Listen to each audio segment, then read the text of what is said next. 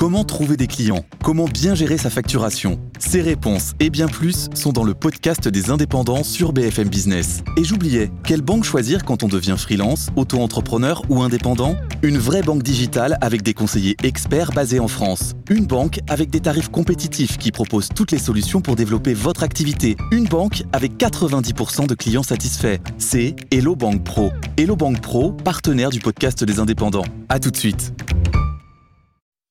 Grande question ce matin, Nicolas. Comment réaliser des milliards d'euros d'économies en 2025 Eh bien, c'est un chantier lancé la semaine dernière par Elisabeth Borne.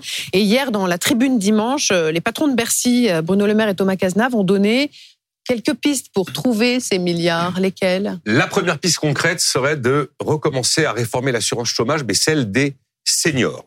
Euh, on veut éviter les effets d'aubaine que tout le monde connaît avec le phénomène qui fait que passer un certain âge, passer 55 ans, le système d'assurance chômage est plus protecteur qu'auparavant. On sait très très très bien ce qui se passe depuis des années et on sait qu'au-delà de 55 ans, le système c'est une antichambre à la retraite. C'est Mathieu, t'es à la retraite dans trois ans. Alors en fait, tu vas quitter l'entreprise et puis comme ça, l'assurance chômage va te payer. Tu es dans la période où elle te paye au-delà de 55 ans. Et c'est bien. Et puis moi, je vais en tant qu'employeur, je vais juste compléter ce qui te manque pour que tu gardes le même salaire. Comme ça, pendant trois ans, en fait, c'est les, comptes sociaux qui vont t'indemniser. Pas ton travail et pas moi. Ben voilà.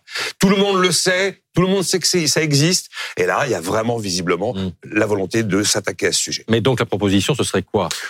On a déjà réformé l'assurance chômage en février dernier. Les plus de 55 ans étaient indemnisés 36 mois, maintenant c'est 27.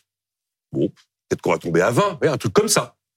Après, il y a aussi des dispositifs très particuliers, sous certaines conditions, au-delà de 62 ans, qui vous accompagnent jusqu'à la retraite à taux plein.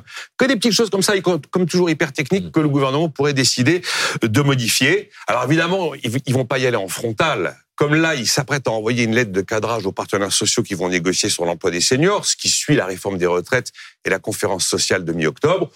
Je pense que va s'y glisser comme ça, l'air de rien, l'idée qu'on révise le système d'indemnisation des plus de 55 ans. Bon, l'autre piste évoquée par euh, les deux ministres porte sur euh, l'immobilier de l'État. Bon là, c'est pas faire des économies, c'est faire rentrer de l'argent. Il s'agit tout simplement de vendre de l'immobilier dont l'État n'a pas besoin. Et là, Thomas Cazenave donne un ratio que j'avais pas en tête. Il dit voilà, l'immobilier public aujourd'hui, ça représente 24 mètres carrés par agent public. Dans le privé, c'est 16 mètres carrés par salarié du privé. Eh bien, on va aller au niveau du ratio du privé, et donc on va essayer comme ça euh, de réduire de 25% les surfaces occupées par l'administration c'est important l'immobilier public, 73 hein. milliards d'euros, 192 000 bâtiments.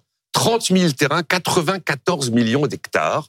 L'idée pour Elisabeth Borne, c'est de trouver 12 milliards d'euros de vraies économies en 2025. Les mêmes 12 milliards en 2026. Les mêmes 12 milliards en 2027. Pourquoi je dis vraies économies? Parce qu'on en fait effectivement en 2024 des économies. Et quand on retire tout ce qui relève de l'arrêt des dispositifs exceptionnels du quoi qu'il en coûte, les vraies économies qui relèvent de vrais choix politiques courageux, ça représente deux petits milliards d'euros.